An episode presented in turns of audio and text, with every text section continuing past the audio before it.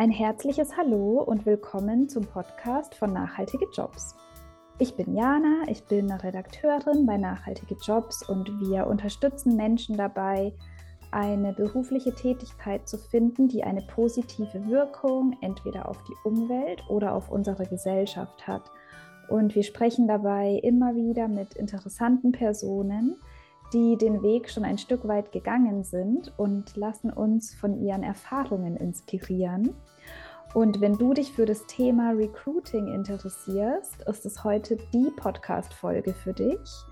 Ähm, mhm. besonders dann auch spannend, wenn du selbst vielleicht ein nachhaltiges Start-up gegründet hast und neue Mitarbeitende suchst oder wenn du zum Beispiel in der Recruiting-Abteilung eines Sozialunternehmens arbeitest.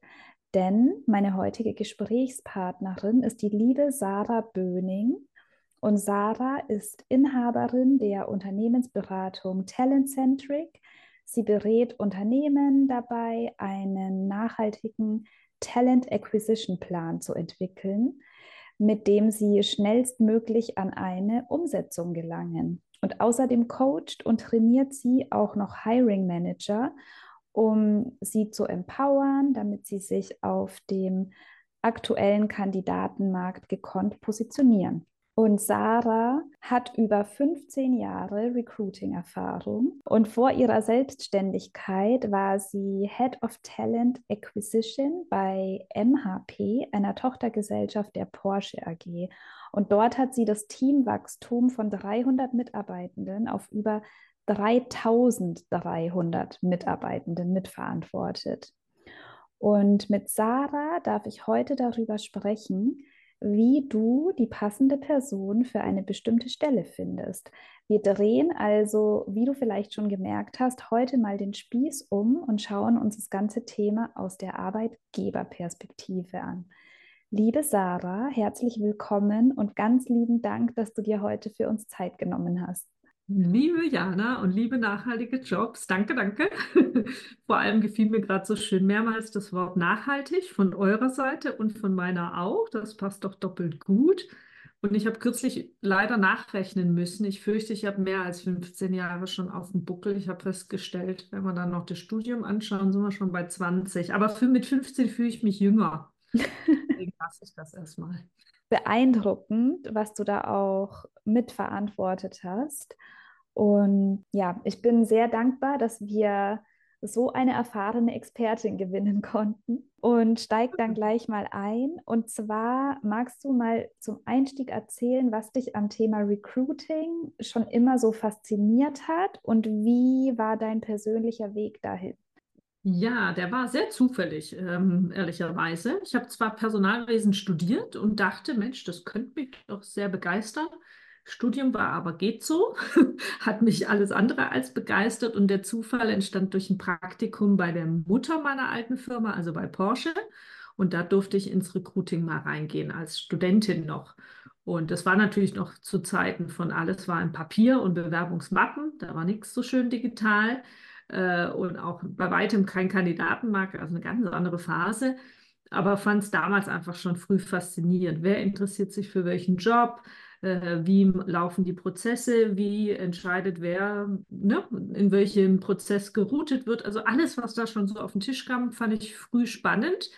Äh, und dann ergab sich auch der Zufall, dass wiederum eben die Tochter MHP damals jemand suchte als Einsteigerin im Recruiting. Ja, und da war ich gerade zufällig mit dem Studium fertig und habe die Hand gestreckt. und schon ergab sich das. Ähm, und ja, man kann ja an sich sagen, Recruiting so salopp, ja, es ist was Tolles mit Menschen. Das klingt immer so oberflächlich, finde ich zumindest.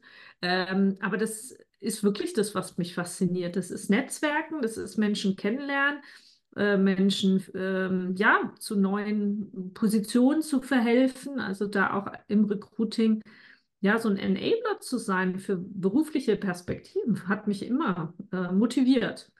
Ne? Weil gerade als Recruiter, Gott, wie viele habe ich kennengelernt? Ne? Aber Tausende. Ich will gar nicht wissen, wie viele Lebensläufe ich schon in meinem Leben angeguckt habe. Das rechne ich auch nicht aus besser, weil sonst wird mir schwindelig. Ähm, aber was ich halt immer gerne da gemacht habe, ist wirklich, das ist, ja, Mensch kennenlernen, Fachbereich kennenlernen, gucken, ob das Puzzle zueinander passt, ne, die Eckstücke ineinander greifen oder auch nicht. Ich fand auch immer Recruiting selbstverständlich, dass das immer in verschiedene Richtungen gehen kann. Man sagt zu, man sagt ab, man sagt ja vielleicht später, Pooling, ne? Also deswegen, ich finde das immer gut zu wissen, dass das in alle Richtungen marschieren kann. Und ja, so ergab sich das eben mal, ja, so in der Ecke 2.6. Vorgestern. Genau. Jetzt stellen wir uns mal eine Person vor, die entweder ein Unternehmen gegründet hat oder eben ja in einem sehr jungen Unternehmen arbeitet und man merkt einfach, okay, jetzt müssen wir jemanden neuen einstellen und die Aufgaben werden immer mehr. Man würde sich eigentlich am liebsten selbst klonen. Man bräuchte jemanden, der irgendwie alles macht, was man selber so macht, als Gründer oder Gründerin. also alles am Anfang. Mhm. Und ähm, wünscht sich so die eierlegende Wollmilchsau in Anführungsstrichen. Was würdest du so einer Person raten? Ist das überhaupt möglich? Oder was würdest du jemandem, der ganz am Anfang steht, raten? Also eierlegende Wollmilchsäue zu suchen war, glaube ich, noch nie eine gute Idee. äh, nicht vorgestern, nicht heute und auch übermorgen nicht, allein schon durch demografischen Wandel und Kandidatenmarkt, in dem wir jetzt sind. Äh, der gute Weg, ehrlich gesagt, für alle, egal ob kleines Unternehmertum, mittleres oder schon großes, ist, sich wirklich mit den Anforderungen mal intensiver zu beschäftigen.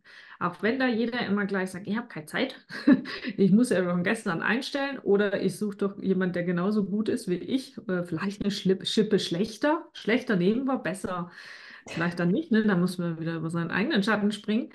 Da würde ich wirklich den Schlenker empfehlen einer sauberen Anforderungsanalyse. Das ist immer so ein Wort, was ekelig klingt, weil man denkt, oh Gott, müssen wir uns jetzt erstmal ewig einschließen, müssen doch die Schnelligkeit aufrechterfahren. Aber es gibt diese Form von Anforderungsanalysen, die man trotzdem mit Tempo machen kann. Und dann würde ich mit so einem Geschäftsführer nicht gleich reden im Sinne, ja, wie, welche Stelle und was soll der alles machen und was soll der alles können und äh, ja, und welches Gehalt und ah ja, remote und okay, Dankeschön, habe alles verstanden und dann renne ich als Recruiter los.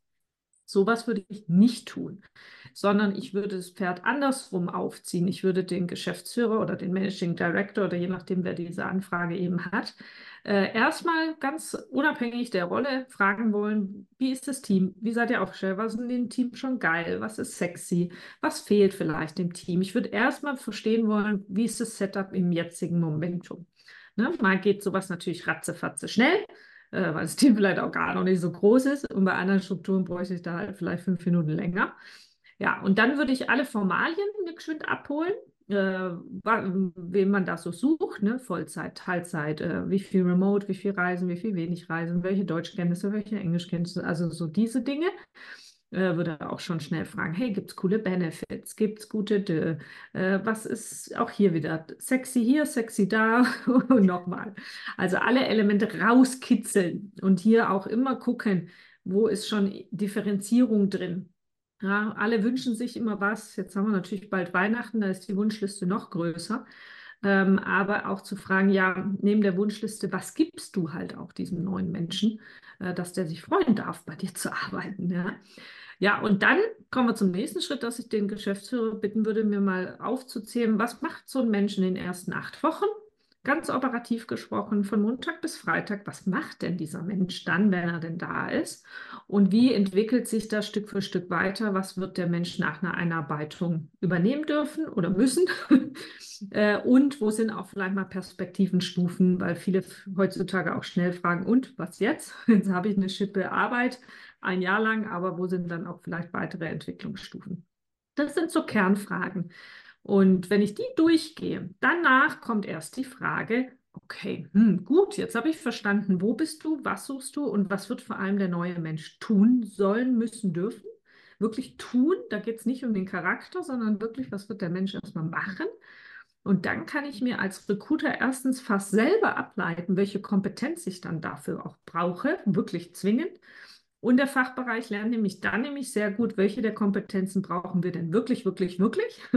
Also was ist erfolgskritisch Und was ist dann doch eben die eierlegende Wollmilchsau? Das können wir uns zwar gerne wünschen und können wir uns auch darüber unterhalten, aber das ist keine harte Anforderungsliste, äh, weil es auch nämlich ja wirklich nicht nötig ist. Ja, also wenn man die Aufgaben aufdröselt, merkst du das manchmal sogar fast lustig, wenn man das so macht, äh, dass nämlich nicht zehn Anforderungen wirklich nötig sind. Und viele haben psychologisch den anderen Effekt, wenn du nämlich die Reise nicht erst aufarbeitest und die kommen mit ihrer, ne, Sarah, käme, käme jetzt Sarah, ich habe die eierlegende Wollmilchsau, such doch mal. Und ich würde dann gleich sagen, oh, das ist aber ganz schön anspruchsvoll, den du da suchst. Ne? Wo soll ich den denn jetzt gerade finden im Kandidatenmarkt? Und dann müsste ich direkt so in die Logik dem Geschäftsführer zu sagen, du streich doch das, streich doch dies. Und dann denkt der Geschäftsführer womöglich sofort, ja, wie jetzt suche ich jetzt Plan B-Kandidaten und Plan C und Plan D, weil der Kandidatenmarkt so schlimm ist. Und dann fühlt er sich so wie runterdeklariert. Ne? Wenn ich aber den Weg andersrum gehe, hat meist, zumindest nicht immer, aber meist der äh, Fachbereich dann die Selbsterkenntnis, ah, jetzt stimmt, brauche ich ja alles gar nicht so schlimm weil das Team kann das erlernen oder es gibt ein gutes äh, SAP-Zertifikat, das kann man vielleicht auch noch nachholen. Äh, oder Englisch braucht man ja vielleicht doch nicht jeden Tag, sondern eben nur punktuell. Ja, also wenn man das herausarbeitet, dann entsteht automatisch meist eben keine eierlegende Wollmilchsau. Aber den Weg sollte man gehen und müsste man gehen. Und viele Firmen sollten den durchaus ein bisschen öfter gehen, mein Eindruck. Auch wenn es mühsam ist, aber dann wäre halt nachhaltig. Sind wir beim Thema eures Ansatzes auch, nachhaltige Jobs, weil dann kannst du wirklich herausarbeiten, was sind erfolgskritische Kompetenzen bei den Menschen, die wir suchen. Dann können wir das auch bei Jobpostings wirklich deutlich betonen. Wir könnten sagen, wir suchen ein Marketing-Guru. Ne? Und was ist bei diesem Marketing-Guru jetzt das Allerwichtigste? Und das ist dann aber auch ein hartes Sieben vielleicht ja, weil dann war das eben so, dass wir sagen, das ist wichtig. Aber alles andere ist halt wirklich idealerweise optional. Oder man dreht den Schuh und sagt, hey, mach dir keine Sorgen, lieber Bewerber, das kannst du eben hier bei uns noch erlernen. Und schon hast du auch einen ganz anderen Inhalt in einem Jobposting. Oder selbst wenn es Headhuntern gibst, ne? Oder eine Active Sourcing as a Service Firma, die haben ja dann alle einen ganz anderen Basis an Content als dieses Jobposting, wie wir es gewohnt sind, Aufgaben Doppelpunkt, X Bullet Points, Anforderungen Doppelpunkt und dann kommt die Liste so ganz lang. Ja. Ja, danke. Jetzt bist du schon auf das Thema Jobposting eingegangen. Gibt es denn noch weitere Faktoren, die deiner Meinung nach eine richtig gute Stellenanzeige auszeichnen? Oh ja, viele. Fängt schon damit an, den richtigen Titel zu wählen. Äh, also bei der Titelauswahl wirklich sauber aufzupassen. Auch hier mit der Anforderungsanalyse erarbeitet man das nämlich ganz gut. Ja, wie heißt denn jetzt eigentlich so ein Job, den wir da suchen? Das ist nicht immer so glasklar, äh, wie man dann so einen Titel nennt. Vor allem sind viele ja von intern geblendet, weil sie vielleicht interne Bezeichnungen haben oder interne Karrierestufen. Und das sind alles so Nomenklaturen, die sind zwar, haben ihre Daseinsberechtigung, wenn die intern so funktionieren, nur der externe Markt googelt das ja nicht. Äh, und wir sollten möglichst Stellenanzeigentitel wählen, die einfach auch im schönen großen Internet am besten auch gesucht und gefunden werden. Und da machen die meisten Firmen noch den Fehler, das nicht mit Google Trends zu verproben. Also man kann in Google Trends einfach eingeben, welche Begriffe haben welche Schlaghäufigkeit. Ja, und dann nehme ich doch lieber das Wort, was einfach am meisten gegoogelt wird, als jetzt zu exotisch, ne? Hier die fancy Begriffe zu benutzen. Ja, also fängt echt schon beim Stellentitel an. Da ordentlich aufräumen und klar sein, was hat eine gute Auffindbarkeit.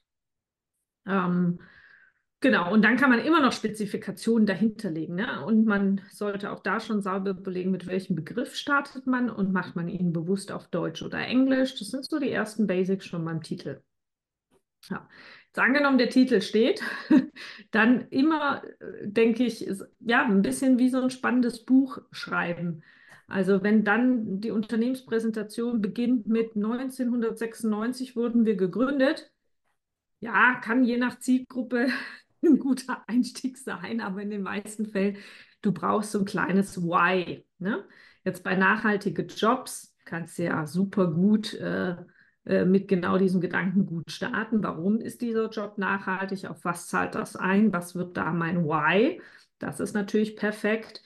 Oder auch, wenn es eben vielleicht leider nicht immer den Nachhaltigkeitsfokus hat, muss man ja auch ehrlicherweise sagen, habe ich trotzdem vielleicht irgendeinen USP, irgendwas Schönes zu erzählen. Äh, sei es was krass Fachliches oder sei es eine nette Teamanekdote oder sei es etwas in Bezug auf Werte und Kultur, wie auch immer. Ja, es gibt da gar nicht one size fits all, aber mit was Spannendem zu Beginn ist ratsam, damit der Leser überhaupt weiterliest. Ja, und dann auch bei den Aufgaben. Da kriege ich manchmal echt immer Bauchschmerzen bei den Aufgaben.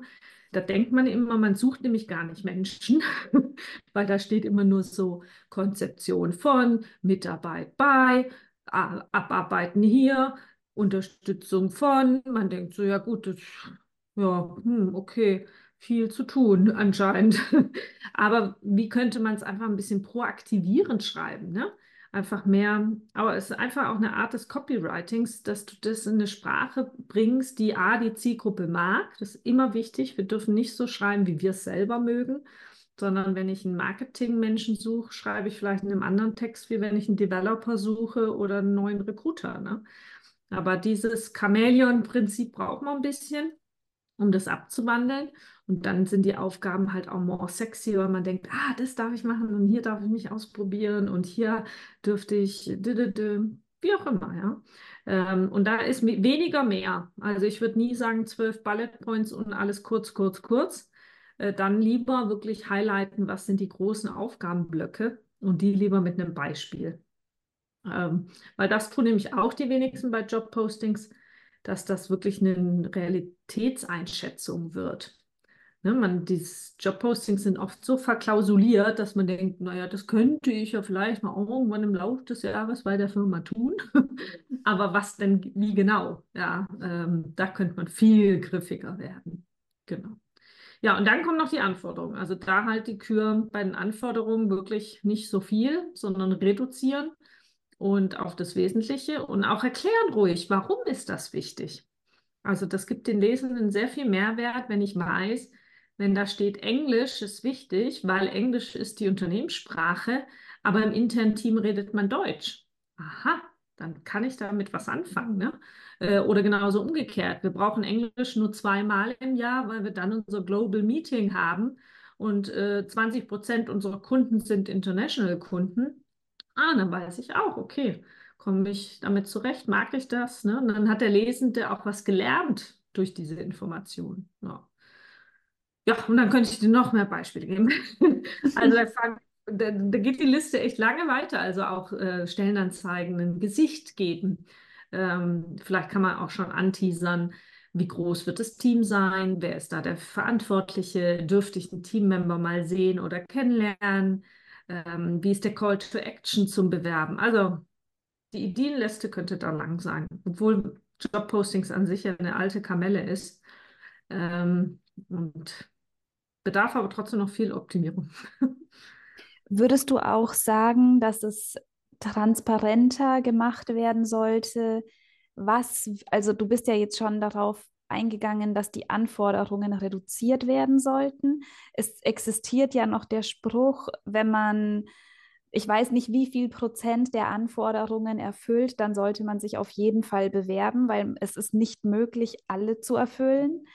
Würdest ja. du dann auf in die andere Richtung sagen, schreibt bitte wirklich nur das rein, was auch tatsächlich gebraucht wird? Oder wie siehst du das?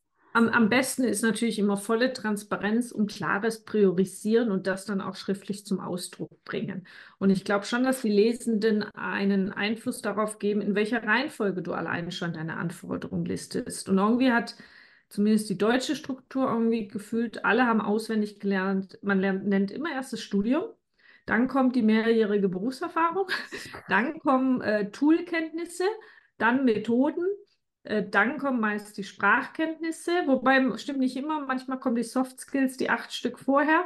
Äh, und am Schluss, wenn es klappt, noch die Reisebereitschaft und der Führerschein. Irgendwie haben alle die schier gleiche Reihenfolge. Und ich appelliere an Firmen, wirklich sich das sauber zu überlegen. Und man kann textlich wirklich genau reinschreiben, angenommen, Jana wäre eine mögliche Bewerberin bei Talentcentric, dass ich ganz deutlich mache, bei mir gibt es zwei deutliche Anforderungen, die sind wichtig. Das, da müsste Jana auch Bock zu haben oder ne, du dann auch das Können. Und alle anderen Dinge sind, let's see, wir können es entweder erlernen oder uns beibringen oder das Team hilft. Äh, und damit fängt es schon an, das transparent zu machen und klar zu priorisieren. Also auch den Mut, es anders zu machen, als man es vielleicht gewohnt ist oder Voll. als die meisten es machen. Ja, und immer dran denken, der Lesende soll ja damit was anstellen. Wir wollen ja nicht, dass Hauptsache Bewerbung reinkommen. Also da kriege ich auch immer so, ich will Hauptsache tausend Bewerbungen, ich will ja vor allem die richtigen. Mhm. Ja, und ähm, da würde ich schon auch die Verantwortung auf beiden Seiten sehen. Die Firmen präzisieren ihre Erwartungen und Wünsche und genauso aber auch die Kandidaten. Wer lesen kann, ist klar ein Vorteil. lesen das und denken sich dann, ja gut, mag ich, mag ich nicht. Ne? Und da wird es Menschen geben, die werden sich nicht bewerben dann, ist aber okay. Wir haben es ja schließlich priorisiert. Und genauso wird es Menschen geben, die dann noch mehr on fire sind. Und wir müssen ja auch noch gucken, wir dürfen das dann nicht nur reinschreiben, damit es da steht im Internet, sondern wenn wir dann Menschen kennenlernen, dann müssen wir es ja auch, also da rede ich wirklich von müssen, dann müssen wir es auch prüfen äh, und erfahren und kennenlernen und nicht glauben, nur anhand vom CV, ja, ja, wahrscheinlich kann die Person das. Ne? Und ein Punkt fällt mir gerade noch ein, weil du gerade gesagt hast, wie viel Prozent der Anforderungen. Es gibt ja vor allem hier noch das große Phänomen zwischen Männlein und Weiblein. Frauen sind ja sehr anspruchsvoll, wenn die das lesen und denken, oh Gott, das kann ich nicht so gut und ich weiß nicht. Ja, selbstkritischer. Ja, die scheuen sehr viel schneller zurück als die Männer. Also auch da hätten wir einen großen Vorteil, wenn wir die Anforderungen sauberer skizzieren, dass wir dann automatisch auch eine bessere äh, Gender-Ausgewichtung schaffen in der Tendenz, genau. Und viele Firmen machen ja auch löblich, nehmen an bei nachhaltigen Jobs auch, nochmal ein Statement zum Thema Diversity und Inclusion. Das gehört auch in Stellenanzeigen. Es gehört aber auch dann vor allem in Stellenanzeigen, wenn du es natürlich auch von innen lebst. Wenn das natürlich nur so da hinknallst und intern noch nicht ganz so, ist natürlich auch ein sehr schmaler Grad. Jetzt gehen wir mal einen Schritt weiter. Ich bin extrem neugierig, was aus der Perspektive eines Recruiters oder auch eines Vertreters oder einer Vertreterin einer Personalabteilung in einem Jobinterview oder Kennenlerngespräch gibt es auf Seite der Arbeitgeber Red Flags oder hattest du vielleicht, vielleicht hast du auch schon Stories erlebt von Bewerbern und Bewerberinnen, dass ähm, bestimmte Dinge, also bei denen du sagst, es geht einfach nicht, wenn ein Bewerber oder eine Bewerberin das macht, dann Finger weg. Äh, wie lange geht der Podcast? Wenn wir jetzt eine Überlänge produzieren. Äh, ich habe natürlich schon wildeste Sachen erlebt, sei es in meiner eigenen Berufshistorie oder wenn ich allein in meinem Bekannten- und Freundeskreis schaue, die sich auch bewerben und dann auch immer wieder, ich frage dann natürlich, und wie waren deine Gespräche und was hat stattgefunden und was für ein Feedback kriegst du und, und, und ne? Also auch da, es gibt kein One-Size-Fits-All. In der idealen Welt müssten sich Firmen eigentlich erstmal Gedanken machen, wie gut wollen wir eine Personalauswahl gestalten? Ja, welchen Anspruch haben wir als Firma? Und da kann es Firmen geben, zu gutem Recht, wenn sie sich das gut überlegt haben, dass sie halt eher ein bisschen würfeln wollen im Recruiting, ne? weil sie vielleicht eh keine so nachhaltige Strategie haben, weil eh alle drei Jahre Verweildauer, vielleicht auch eine andere Hire-and-Fire-Mentalität. Ja, okay, dann machen die das halt alle ein bisschen unstrukturierter. Ne? Dann lernt hier jeder mal jeden kennen haben uns alle lieb und am Schluss gibt es Verträge oder keine Verträge. Wenn aber eine Firma sagt, nee, nee, wir wollen das ja nicht dem Zufall überlassen, wir wollen eine möglichst prognostisch gut valide Personalauswahl machen, weil wir haben nämlich nicht Lust auf Probezeitprobleme und wir haben nicht Lust, dass Menschen bei uns arbeiten nach zwölf oder 18 Monaten, wo wir merken, die passen von der Eignung nicht und sind, wenn es ganz schlimm läuft, sogar unzufrieden. und wenn das Firmen sind, die eher Zweiteres mögen, dann empfiehlt sich natürlich, deren Personalauswahlprozess wirklich sehr genau anzugucken, deren Recruiting-Prozess und was findet dann in diesen, du hast es sehr schon gesagt, Kennenlerngesprächen statt. Das sind nämlich eigentlich keine Job-Interviews, wenn man es zumindest ernst meint. Und da findet nämlich genau das wieder statt, wenn ich mit dem Geschäftsführer das nämlich erarbeitet habe. Ne? Er sucht ja nicht die eierlegende Wollmilchsau, sondern wir haben nach so einer Anforderungsanalyse dann festgestellt, die drei Punkte, 1, 2, 3 sind die wichtigsten gewesen. Dann sollte ich mir als Recruiter Gedanken machen, wo kann ich denn diese drei Punkte herausfinden? Was kann ich schon vielleicht durch die das Dokumentensichten erkennen, also den Lebenslauf mir angucken. Ja. Da kann ich zwar viel vermuten, aber nichts wirklich wissen. Dann können Firmen je nach Volumen natürlich sich überlegen, ist es ratsam, ein professionelles Assessment Center zu entwickeln oder einen ähm, kognitiven Test oder was mit Recruitainment. Also da kann man sehr viel machen. Oder man geht halt eigentlich auf das vermeintlich einfachste, was aber dann doch schwierig ist, ein teilstrukturiertes Kennenlerngespräch zu praktizieren. Und das würde dann eben nicht so laufen, dass ich, und das wäre so eine Red Flag. Eine Red Flag wäre, Jana und ich hätten jetzt gleich ein Interview. Ich gucke mir eine Sekunde vorher ihren Lebenslauf schnell an, gerade mal grob. Ich interviewe womöglich für eine Stelle, wo ich gar nicht weiß, was die krassen Anforderungen sind. Ich weiß nur grob Marketing und 80.000 Euro und anscheinend muss man was mit Marketing können und ne, so ganz grob weiß ich da irgendwas und mache mit Jana zum Beispiel einfach nur 60 Minuten ein unstrukturiertes Gespräch. Wir hüpfen also durch deinen Lebenslauf und wieso, weshalb, warum und ach, dann reden wir noch über deine vorige Station, dann reden wir vielleicht noch über deine Lücke im Lebenslauf und ach, ich weiß nicht, was uns alles so in den Sinn kommt in 60 Minuten. Ne? Plus du hast ja vielleicht am Schluss auch noch zwei Fragen und dann ist die Stunde rum. Äh, und dann bilden wir uns ein Urteil, ob jemand passt oder nicht. Das wäre A, unstrukturiert äh, und es wäre keine valide Prüfung. Ich hätte danach nur mein Geschmäckle. Ich hätte nur, ne, war das jetzt, ich als Sarah hätte dich jetzt wirklich interviewt, dann habe ich danach ein Gefühl, aber das leitet mich nicht in Gänze, ne? ob das dann auch so valide in Zukunft eintreffen würde. Und deswegen, das wäre alles schon eine Red Flag, wenn man eben so ne, überall durchwandert, aber halt nichts richtig tief. Ja, und deswegen ist für mich heutzutage eigentlich schon eine Red Flag, überhaupt unstrukturierte Gespräche zu führen äh, und sich rein auf Menschenkenntnis und Bauchgefühl zu verlassen. Und es ist unabhängig, welche Fragen wir stellen. Also ob nun Frage A, B oder C oder D, ist mir fast relativ, äh, weil du eigentlich selten gut daraus lernen kannst. Und umgekehrt, also gibt es auch Dinge, die Bewerbende im Interview vielleicht sagen oder tun und als Recruiter würde man sich dann denken, oh Mann, das hätte ich eigentlich kommen sehen sollen, wenn diese Person dann eingestellt wird und nicht die richtige für die Position ist. Also ich bin immer für Ehrlichkeit und authentisch und man erzählt das, was man wirklich weiß und hat und kann und nicht kann. Ähm, also ich würde nie einen Bewerber unbedingt dahin eichen, achte bitte unbedingt darauf und darauf und mach dies ja nicht und das ja nicht, weil am Ende wir sind zu viel Köche in diesem Brei, die da kochen ähm, so viele Firmen machen auch jegliche Personalauswahlprozesse so unterschiedlich und auch leider teilweise so schlecht, dass man äh, da eh aufpassen muss, ähm, muss man als Bewerber keinen Schauspielunterricht nehmen. Ne? Äh, viel wichtiger ist wirklich, um da mal eine Fragetechnik anzuteasern, dass wenn ich dich jetzt, bleiben wir nochmal bei dem Beispiel, wir beide hätten ein Interview und ich weiß, ich will krass deine Online-Marketing-Kompetenz prüfen, weil angenommen, die sei jetzt wichtig. Und ich möchte wissen, ob du gut selbst organisiert bist. Weil wir wissen, wenn jemand nicht gut selbst organisiert ist, holla die Waldfee, haben wir ein Problem in ein paar Monaten, weil wir es einfach in unserer Organisationsart brauchen. Und dann könnte ich diese beiden Punkte sehr vertieft mit dir mal in diesem Gespräch erörtern. Und jetzt natürlich nicht im Sinne Polizeiverhör, dass du mir direkt wieder wegrennst. das wäre ja auch kontraproduktiv.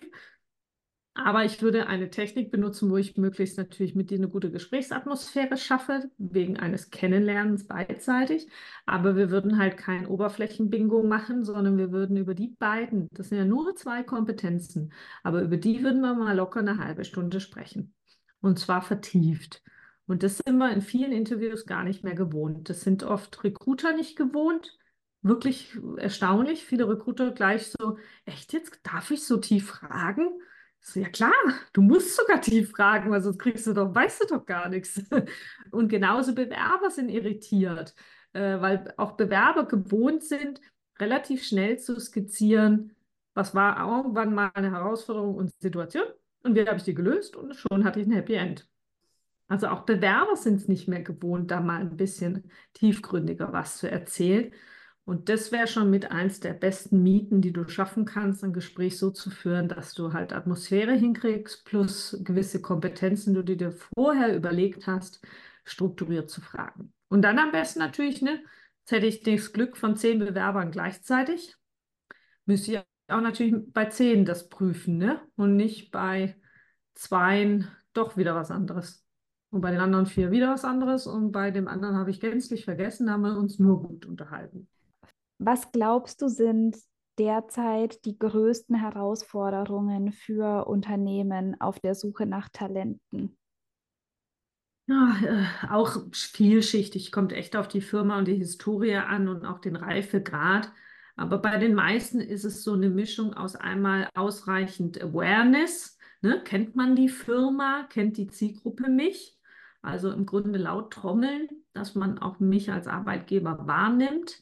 Und das ist ja unabhängig, ob kleineres, mittleres oder großes Unternehmen. Da hat je nach Zielgruppe jeder durchaus einen taffen Job. Ne? Also ein Beispiel zu geben, auch selbst wenn du den Riesenkonzern kennst, der vielleicht sogar um deine Ecke ist, weißt du ja vielleicht nicht trotzdem, dass die eine geile HR-Abteilung haben. Ne? Äh, man äh, denkt vielleicht eher, die suchen ja immer Ingenieure und ITler. Ähm, also auch da müssen immer noch viele Firmen viel tun, damit sie gesehen werden in der richtigen Zielgruppe. Und dann ist aber der nächste Clou saubere Recruiting-Prozesse mit klaren Verantwortlichkeiten und klarem Ziel. Das ist die nächste Herausforderung. Also ich finde nämlich sonst, der Markt macht es uns eigentlich leicht. Es gibt viele gute Tools, es gibt viele Abkürzungen, es gibt viele Anbieter. Also da mangelt es eigentlich nicht, dass die Firmen keine Hilfe bekämen. Äh, sie müssen nur den Wald vor lauter Bäumen halt sauber sortieren äh, und eher darauf achten, trommel ich ausreichend und wie orchestriere ich dann, wenn dann die Menschen zu mir kommen. Ähm, ja, wie schaffe ich das dann sauber? Und jetzt hast du gesagt, man sollte auch wahrgenommen werden als attraktiver Arbeitgeber. Was könnte man da zum Beispiel tun? Ja, das ist auch wieder äußerst zielgruppenabhängig. Also attraktiv heißt ja nicht 1000 Benefits und das beste Gehalt. Das verbinden nämlich viele sofort mit dem Wort Attraktivität. Aber Attraktivität ist vielschichtig und auch da gibt es keine One-Size-Fits-All-Antwort. Äh, da muss ich mir als, oder müssen nicht, aber sollte ich mir als Arbeitgeber halt überlegen, wer sind meine Hauptzielgruppen, die ein bisschen sortieren, ein bisschen clustern, ein bisschen strategisch mal priorisieren und mir dann zumindest mal im ersten Schritt für meine priorisierte Zielgruppe überlegen, okay, was sagen die denn, macht einen attraktiven Arbeitgeber aus? Ist das Gehalt? Ist das flexible Arbeitszeit? Ist das Kultur? Ist das Mitgestaltung? Ist das Purpose? Nachhaltigkeit? Ähm, ja, ne, und da ist die Liste lang, was sich wiederum eierlegen die Talente von den Firmen wünschen. Und äh, das bestimmt eher die Attraktivität. Und dann sollte ich als Arbeitgeber mir Überlegungen machen, okay, wie komme ich da hin, wenn ich da noch nicht bin? Ne? Äh, viele springen ein bisschen kurz beim Thema Attraktivität, dass das vor allem eine gute Brand sei und ne, Gehalt und Benefits. Aber es ist je nach Zielgruppe sehr unterschiedlich. Also ja, auch ein paar Hausaufgaben. ja, verstehe. Mm, jetzt überlege ich mir, nehmen wir mal an, wir haben jetzt einen Mitarbeiter oder eine Mitarbeiterin für eine Stelle gefunden und die fängt an in der Firma. Was kann man denn tun, tun, um die Person dann langfristig zu halten, beziehungsweise vor allem am Anfang, ich denke da an Onboarding und Einarbeitung. Was mhm. sind da Fallen, in die man tappen könnte und wie kann man es gut machen? Ja, auch wieder mit vielen Hausaufgaben sich dafür äh, vorzubereiten. Also die wirklichen Hausaufgaben fangen eben schon im Recruiting an.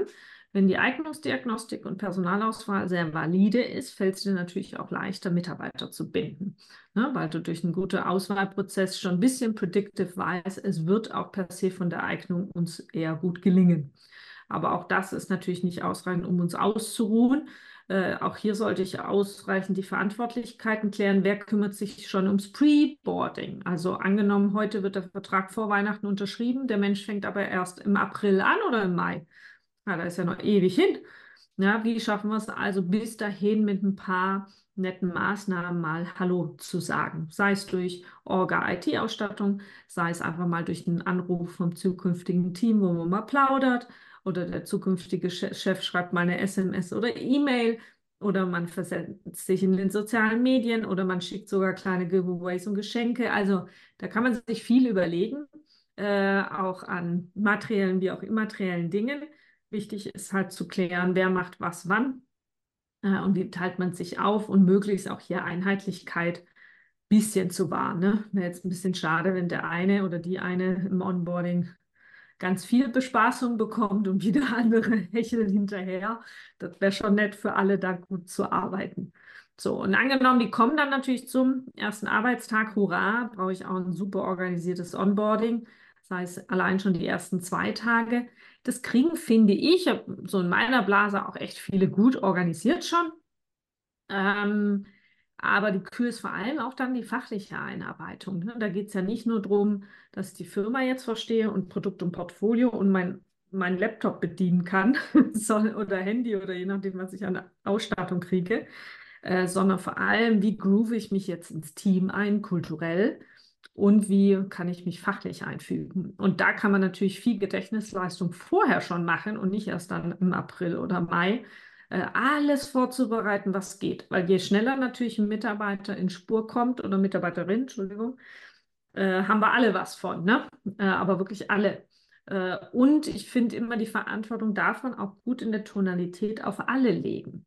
Also klar, der Arbeitgeber orchestriert viel, aber ich würde auch versuchen, als Firma immer den Mitarbeitern natürlich genauso aufzuerlegen, hey, wir geben dir ein Paket X und Orga X, aber bitte bring dich ein. Wenn du was vermisst, streck die Hand. Wenn du was brauchst, streck die Hand. Wenn du einen Verbesserungsvorschlag hast, liefer sofort gern deinen Verbesserungsvorschlag. Also die Verantwortung auch hier ähnlich wie beim Jobinterview, so heißt das nicht mehr, sondern gegenseitiges Kennenlernen. Und genauso in der Integration kann man diese Kommunikationsart direkt so weiterführen, ne? dass beide Parteien einen anspruchsvollen Job haben.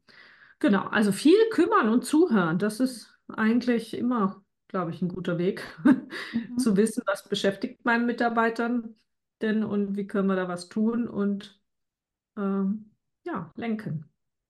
Wenn du sprichst, klingt es für mich alles so nach gesundem Menschenverstand. Ja. Und ich denke mir, so schwer ist es ja gar nicht. Ja, sehe ich genauso. ja. Ich sage auch oft immer, viele Tipps, die ich habe, sind gar nicht so Recruiting-Specials. Mhm. Das ist einfach normale Kommunikation, also ja, menschliche Kommunikation in Teams, äh, in Zusammenarbeit von Augenhöhe. Ähm, aber ich erlebe im Recruiting oft, dass Bewerber nicht wie die zukünftigen Teamkollegen behandelt werden, sondern echt erstmal wie die ja, schier komischen Externen. Müssen wir erstmal gucken, wer das so ist.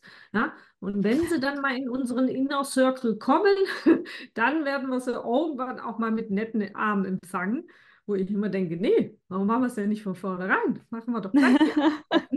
äh, aber es ist immer wichtig, du musst natürlich so leben, wie du auch innen bist. Das ist mir auch immer, äh, äh, da hatten wir es ja im Vorfeld mal kurz davon. Ich hatte mal so eine, äh, ich weiß gar nicht, Statement oder so kreiert, ich weiß gar nicht, wie man es nennt. Recruiting ist die Visitenkarte nach außen und der Spiegel von innen. Ganz bisschen philosophisch. Aber darum geht es so ein bisschen. Ne? Ich kann nicht im Recruiting eine riesen Schauspielshow organisieren, wo hier das Feuerwerk noch rauskommt äh, und dann kurz nach Onboarding Ne? Ändert sich Kommunikation, Augenhöhe und alles. Das wäre merkwürdig. Also daher muss man schon darauf achten, ne, dass da wirklich ein Lifecycle ist, der auch eine Linie hat, je nach Firmenkultur. Gut, dass du das nochmal betonst. Mir ist jetzt noch eine Frage eingefallen, weil du ja Authentizität und Natürlichkeit betonst und den gesunden Menschenverstand und auch die also die fachliche Eignung und die Prüfung, ob eine Person wirklich imstande ist, die Aufgaben zu erledigen, mhm. Mhm. empfiehlst. Mich interessiert, aus Neugier, wenn du Vorstellungsgespräche führst oder geführt hast, gibt es auch bestimmte Fragen, die du einfach manchmal auf menschlicher Ebene den Bewerbenden gerne stellst? Oder hat das Menschliche, also der Faktor, passt die Person menschlich zum Team? Ist das was, was du gar nicht mit Fragen herausfinden kannst? In deinen Fragen stecken echt vielseitige Antworten. Ähm, ich hange mich mal ein bisschen ran, weil äh, natürlich, ich bin Mensch, ich liebe Authentizität, ich liebe auch Mensch-zu-Mensch-Arbeit und immer, wenn ich Bewerbende interviewe oder kennenlerne, will ich ja auch den Menschen kennenlernen. Also darum geht es ja mit dem eben ein bisschen Komma, aber es geht nicht immer nur darum, dass wir unsere Minimis produzieren und immer nur die eierlegenden Punkt, Punkt, Punkt suchen, sondern wir müssen eben gehörig aufpassen, sind wir ausreichend diverse, sind wir offen, sind wir offen für andere Wege. Und Menschen, wie wir alle, wirklich jeder Profi-Recruiter, genauso wie Fachbereich, wie Junior-Recruiter, haben Beurteilungsverzerrungen. Und zwar leider jede Menge. Und wir glauben es gar nicht, wir diskriminieren schneller, als wir gucken können, obwohl das ungern jemand zugibt. Und deswegen ist es ein schmaler Grad. Natürlich stelle ich auch als Sarah Böning, wenn wir beide jetzt diese 60 Minuten hätten, super gerne Fragen. Angenommen, uns verbindet beide so ein Hobby wie Reiten. Ne? Da, dann bin ich die Erste, die da mega Bock hat, mit dir drüber zu reden. Wirklich. Also da bin ich einfach vom Typ Mensch, wumm im Gespräch. Ich muss nur aufpassen, dass ich das natürlich nicht überstrahle auf deine Kompetenz und deine Eignung. Und da muss ich mich halt im Griff haben. Genauso könnte ja sein, wir beide finden jetzt nicht so einen Ankerpunkt und schon färbt das ja auch ein in ein Gespräch. Ne? Ähm, also in beide Richtungen. Und da müssen wir halt als Bewerber aufpassen, dass wir uns da nicht so zu sehr, äh, als Interview, Entschuldigung, zu sehr reinmanövrieren in eine Subjektivität. Das habe ich so über meine Berufspraxis jetzt doch gelernt, das zu abstrahieren. Ich kann zwar solche Fragen stellen und die tun auch oft gut der Auflockerung und des echten Interesses, aber trotzdem sollte ich im zweiten Atemzug sauber gucken, ist die Eignung auf die Rolle eben geeignet, weil das ist unser Kernjob im Recruiting, wenn wir es halt wiederum valide machen wollen. Und ich habe es früher so echt nicht nach Schema gemacht. Also ich bin bestimmt nicht die, die vor zehn Jahren eignungsdiagnostisch valide Interviews gemacht hat. Das kann ich leider auch nicht von mir behaupten. Da waren das auch oftmals unstrukturierte Interviews, äh, obwohl ich dachte, sie seien strukturiert. Ne? Also strukturiert heißt eben nicht nur, ich habe äh, Smalltalk, Hauptteil und Schluss und äh, wie so ein kleines Filmchen, sondern ich muss eben wirklich genau überlegen, was will ich auch vertieft besprechen. Ja, und da habe ich jetzt nicht die, die Fragen im Köcher gebe ich auch ungern Tipps zu. Ich werde das sehr oft gefragt. Sarah, hast du nicht äh, für mich einen dreiseitigen Fragenkatalog? Da denke ich immer, wofür brauchst du denn drei Seiten Fragenkatalog? Also erstens hast du eh nur 60 Minuten Zeit, da brauchst du keine drei Seiten. Ähm, und ich würde eher empfehlen, überlegt euch, was sind die deutlichen Kompetenzen, die ihr prüfen wollt. Dafür gebe ich euch super gerne Fragetechnik. Die könnt ihr anwenden für eine halbe Stunde in solchen Gesprächen. Aber alles, was ihr so an Fragen stellt, vorher und danach, wäre ich eher der Meinung, ja, dann geht doch da auf den Mensch ein und das, was euch interessiert. Äh, und dann kann das mal so eine Frage sein oder so. Ähm, nur eben Vorsicht mit den Beurteilungsverzerrungen. Da hat jeder so seine eigene Verantwortung. Verstehe ich. Und es ergibt auch Sinn zu sagen, überlegt euch, was wollt ihr danach oder was müsst ihr danach wirklich wissen, um eine gute Entscheidung zu treffen? Ja. Ne? Ja, absolut. Ja. Also es gibt natürlich viele so Don'ts, ne? Bitte keine mhm. Stärken, Schwächen Fragen stellen. Bitte keine Fragen stellen mit, wenn du ein Tier wärst. ähm, oder auch so Fragen selbst. Warum hast, hatten Sie in Statistik eine 4,0? Oder warum war da eine Lücke von dem? Das ist immer so mit der Tür ins Haus so ein Warum. Ne? Und da kriegen wir sehr schnell auch von Bewerbenden nämlich nicht ehrliche Antworten, weil dann tun die sich auch was hinklamüsern, damit es irgendwie noch gut klingt. Ähm, dann lieber neutraler, finde ich, fragen. Äh, ich habe gesehen, für, zwischen der und der Arbeitgeberstation würden Sie so nett sein, mir das ein bisschen zu erläutern. Ja, ganz gleicher Inhalt. Ich will auch auf die Lücke hinaus, aber ich stelle sie einfach schon anders und gebe eine andere glaube ich, Bühne, um das einfach auch ehrlicher erzählen zu können. Äh, oder auch bei hm, vermeintlich schwierigen Noten oder was auch immer manchen Menschen stört, ist immer die Frage, mit welcher Tonalität wir die Frage auch schon stellen. Ne? Mhm. Ähm, weil das sind auch Bewerbende echt. Oder ich, die Frage, wo sehen Sie sich in fünf Jahren? Das sagt auch keiner die echte Antwort. Was bringt es mir auch? Also was ich persönlich vielleicht noch echt als Key sehe, das ist wahrscheinlich auch doch dann am Ende die Frage, die ich am meisten immer gestellt habe.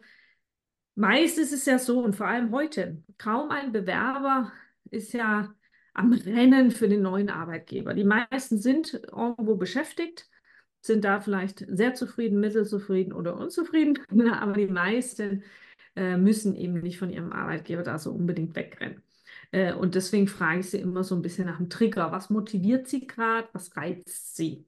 Und das nicht immer auf meinen Arbeitgeber. Also angenommen, ich wäre jetzt noch bei MHP, wäre nicht meine Frage, Jana, was reizt dich denn an MHP?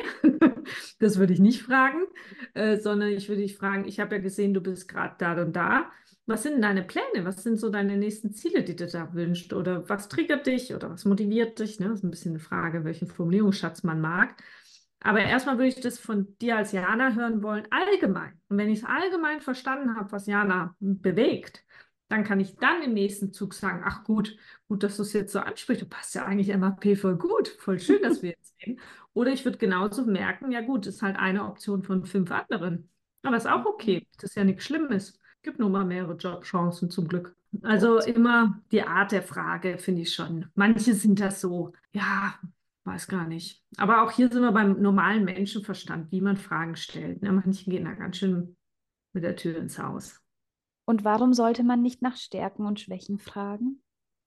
Da kriegst du auswendig gelernte Sachen, die man sich vorher sauber zurechtgelegt hat. Und dann hat man noch vorher die Eltern gefragt, die Bekannte gefragt, dann hat man es noch gegoogelt, dann hat man sich noch Filme angeguckt und sonst.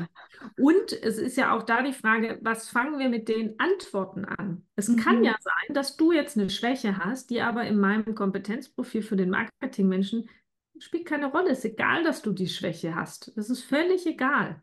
Nur was habe ich dann gelernt, dass ich es von dir erfahren habe? Das tut mich eher negativ eichen, mhm. obwohl ich eigentlich schlau weiß, für den Job gar nicht schlimm. Ja? Äh, aber das krieg erstmal hin, wenn dir jemand aufs Butterbrot schmiert, was die Schwäche ist, zu sagen, nee, ist ja nicht schlimm. Ähm, ist ja eh nicht so wichtig bei dem Job, das kriegt man kaum mehr hin. Ähm, also ich würde immer eher für dich im Blick haben, auf welche Kompetenzen legst du Wert bei deiner Rolle und darauf meine Zeit fokussieren. Und dann nicht über irgendwelche Stärken oder Schwächen zu reden, die so schier philosophisch sind und oh, ich bin perfektionistisch und ungeduldig und äh, bin ja schon fuckelig, wenn ich einen Kommafehler mal mache. Ja. ja, das ist immer diese Standardantwort. Meine größte Schwäche ist der Perfektionismus. ja, also ja. da wäre ich sogar müde, mir das noch anzuhören. Also, ähm, nee, ich finde das auch ein Foppen irgendwie. Ich finde das auch gegenüber Bewerbenden hat das schon nichts mit Augenhöhe zu tun. Ich würde mhm. da auch mal lustig finden, wenn Bewerber zurückspielen, was wäre denn ihre Stärke und ihre Schwäche. Mhm. Das würde ich mhm. eigentlich ganz cool finden. Genauso wie wir Bewerbern immer sagen, und was hätten Sie gern für ein Gehalt? Und wenn der dann sagt, ich hätte gern 100.000 und, und wie ist es bei Ihnen? Ja, das können wir Ihnen jetzt noch nicht sagen. Finde ich auch nicht so elegant. Ja. Also auch da wieder der Spiegel von innen nach außen. Also ich finde, das ist echt vielleicht eins der Schlüssel auch für solche Kennenlerngespräche. Wir können uns sau viele schlaue Fragen überlegen. Ne? Ähm, das ist aber nur die halbe Miete, wenn ich nicht weiß, was ich mit den schlauen Antworten anfange. ähm, also schlau im Sinne, ne? je nachdem, was der Bewerbende uns erzählt. Wie mhm. ordnen wir das dann eben auch ein? Ob ich dann wirklich valide weiß, ob der Mensch zu uns passt und ich mache hier gleich eine Sektflasche auf, weil tollste Eignung. Oder ob ich sage, Mensch, toll, wir gewinnen einen tollen Teamkollegen ab April. Oder auch, und es ist auch wertvoll zu erkennen, oh, es passt nicht ja, das ist überhaupt nichts Schlimmes. Es ist sogar sehr gut, wenn wir das vorher erkennen, weil dann tut nämlich nicht jemand extra seinen Job kündigen, umziehen und ne, Rieseneinarbeitung und dann mhm. kommt der Murks, sondern lieber erkennen wir es vorher. Dann müssen wir nur natürlich auch sauber eine Absage erklären können. Ne? Und nicht nur sagen, sehr geehrte Frau, vielen Dank nochmals für Ihre Bewerbung und das damit verbundene Interesse. Wir danken Ihnen auch für die zahlreichen Bewerbungsgespräche, aber leider müssen wir Ihnen jetzt aufgrund der Nuancen der anderen absagen. Das ist dann halt auch schade. ja, also das wäre halt auch gut, wenn wir unsere ja, Erläuterung zumindest dafür haben. Also ich höre viel gesunder Menschenverstand, ich höre Authentizität, ich höre, überlegt euch, was ihr wirklich wissen wollt und schaut auf die fachliche Eignung. Also, weil natürlich nur fachliche Eignung reicht uns auch nicht, natürlich. Mhm. Ne? Ähm, äh, wir wissen alle, fachlich kann man doch viele Dinge noch mal eher erlernen als die Soft Skills, die uns womöglich fehlen. Mhm. Äh, das Problem ist nur, viele suchen immer ja, wir suchen jemand mit Cultural Fit. Na, so gern die Aussage. Dann denken wir, okay, was ist denn der Cultural Fit? Das ist gar nicht so einfach, nämlich, dass man selber mal drüber nachdenkt, was heißt denn Kulturfit bei uns? Und wie erkenne ich dann auch da wieder in Gesprächen, passt toll, passt geht so oder nicht? Äh, Mhm. deswegen Kulturfit zu prüfen ist einfach auch schwieriger. Ähm, also entweder will man das wirklich prüfen, dann müsste man sich sauber überlegen, wie man es machen möchte. Oder man findet natürlich ja, einen ganz anderen Stall, Soft Skills, also Selbstorganisation, Analysefähigkeit, Lernbereitschaft, Strukturierungsfähigkeit. Ähm, je nach eben diesem Anforderungsprofil ne, kommen eben diese Soft Skills hoch. Ja, und dann gelten die oft gleichermaßen wie die Fachskills äh, oder auch wichtiger. Ne? Also da ist Fachlichkeit nicht an erster Stelle, nicht immer. Ja, verstanden. Sehr gut, dass du das nochmal betonst. Gibt es abgesehen davon noch etwas, was du, bevor wir den Podcast beenden, unseren Hörerinnen und Hörern noch mit auf den Weg geben möchtest? Dann hast du jetzt noch die Möglichkeit dazu. Ja, also was ich mir wünsche, ist so ein bisschen, ich äh, sage das gerne im äh, Sinne, ja, seid als Firma wie so Gastgeber. Ich gehe zum Beispiel privat auch gerne ins Restaurant. Ich fühle mich gern als Gast im Restaurant wohl. Ich werde gut bedient, habe einen Service, ein tolles Essen, ein Kennenlernen. Und so ein bisschen wünsche ich mir das auch von Arbeitgebenden, dass die Talente wirklich willkommen heißen. Und willkommen heißen heißt halt schon alles. Ne? Wie reden wir auf einer Website? Wie machen wir eine Eingangsbescheid? Wie machen wir beidseitiges Kennenlernen? Wie leben wir Feedbackgespräche? Wie leben wir Preboarding, Onboarding? Alles. Ähm, und da sich halt treu zu sein, je nachdem, wie man, wiederhole ich mich nochmal, von innen ist, nach außen dann auch so zu leben, zumindest Stück für Stück halt dann zu verbessern und nie zu vergessen, wer eure Zielgruppe ist. Weil am Ende bringt es nicht, wenn der Koch die dollsten Sachen kocht, aber keiner mag's, ne? Und dann sind Mhm. wir, äh, wir machen dann womöglich eine schlechte Kununu-Bewertung, wenn es uns nicht geschmeckt hat. Ähm, dabei wollen wir ja, dass es schmeckt. Also daher regelmäßig Zielgruppen fragen, was brauchen die, was wollen die und mich dahin robben. Das ist, glaube ich, die Königsdisziplin. Wenn es so einfach wäre, ne? Es klingt aber so einfach. Ja. Also ich glaube, es ist nur, dass es eben anders ist, als es in der Vergangenheit bei den meisten Unternehmen war und dass man eben wie so eine neue Recruiting-Sprache lernt. Ja, ja. Ja. Ja, es ist eine Gewohnheit, es ist eine Mindset. Wir sind auch gesellschaftlich enorm anders geprägt in Deutschland. Ich halte das auch für ein Phänomen in Deutschland, weil wir gerade in Deutschland anschreiben mögen, Zeugnisse mögen und 20-seitige PDF-Dokumente anscheinend noch mögen. Äh, Da ist natürlich auch mehr Change zu gehen. Ähm, Ich hätte aber vielleicht auch noch einen Tipp Richtung Zuhörerschaft auf Bewerberseite, weil ich auch viele Bewerbende erlebe, die natürlich Frust entwickeln, wenn sie Absagen bekommen. Ja, ne? Und das macht auch, findet ja keiner so toll. Jetzt hast du zehn Bewerbungen am Laufen, kriegst neun Absagen. Da hätte ich als Sarah auch schlechte Laune und würde mir denken, Mensch, das gibt's doch nicht. Kann doch tolle Sachen, warum sieht das keiner? Da kann ich nur mit rein emotional empfehlen, niemals zu sehr den Fehler bei sich zu suchen. Minimum ist die Kür der Wahrheit immer in der Mitte. Und ich fürchte leider sogar, die ist viel mehr auf Arbeitgeberseite. Und man hat nämlich ganz oft keine validen Personalauswahlerklärungen, warum es zu Absagen kommt. Äh, deswegen nie zu lange Selbstkritik üben. Lieber gucken nach Firmen, die wirklich vom Spiegel her zu einem passen und damit Motivation dranbleiben. Aber diese zu langen Erklärungen, warum es zu Absagen kommt, ja. Hm. Ja, oder auch keine Erklärung, ne? Also oft ist es ja auch einfach keine Erklärung. Ja, oder ich finde auch, viele Firmen, das ist ja immerhin, man muss sie loben, geben sich auch mittlerweile Mühe, Absagen wenigstens zu erklären. Das finde ich Mhm. schon mal löblich, anstatt einfach nur eine E-Mail. Was ich nur persönlich nicht mag, sind so Erklärungen wie, Da waren drei besser als sie. Ne? Also bei der Strukturierungsfähigkeit muss ich Ihnen leider sagen, das und das fehlte uns noch und da fehlte uns dies und da fehlte Mhm. uns das. Das finde ich immer irgendwie schade, weil ich, was sollen die Vergleiche? Ich finde, der Mhm. Mensch geht doch jetzt einfach in eine neue Firma, der wird auch einen anderen tollen Arbeitgeber finden, da ist halt nur nicht der. Ähm, lieber auch die Person in den Stärken wieder stärken, als dass sich die mit noch mehr Feedback frust. Und man muss ja auch sagen, das ist wie Topf und Deckel. Da passt halt jetzt gerade auf die Stelle, auf die Rolle Topf und Deckel nicht. Dabei Mhm. passt dieser Mensch ideal zu drei anderen Firmen und wird da Mhm. glücklich und noch glücklicher.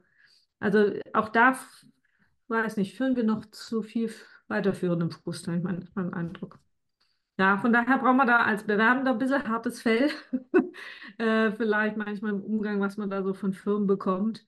Ähm, aber sich selber treu bleiben ist da, glaube ich, echt die Kür. Oder gute Menschen um dich herum haben, die das Feedback relativieren können, weil sie dich kennen, ne?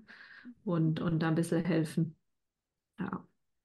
Ja, danke, dass du das nochmal gesagt hast, Sarah. Also an alle Recruiter und Recruiterinnen, traut euch eine neue Recruiting-Sprache zu lernen und es anders zu machen. Und an alle Bewerbende, nehmt Absagen nicht persönlich. Es liegt oft auch an der Arbeitgeberseite.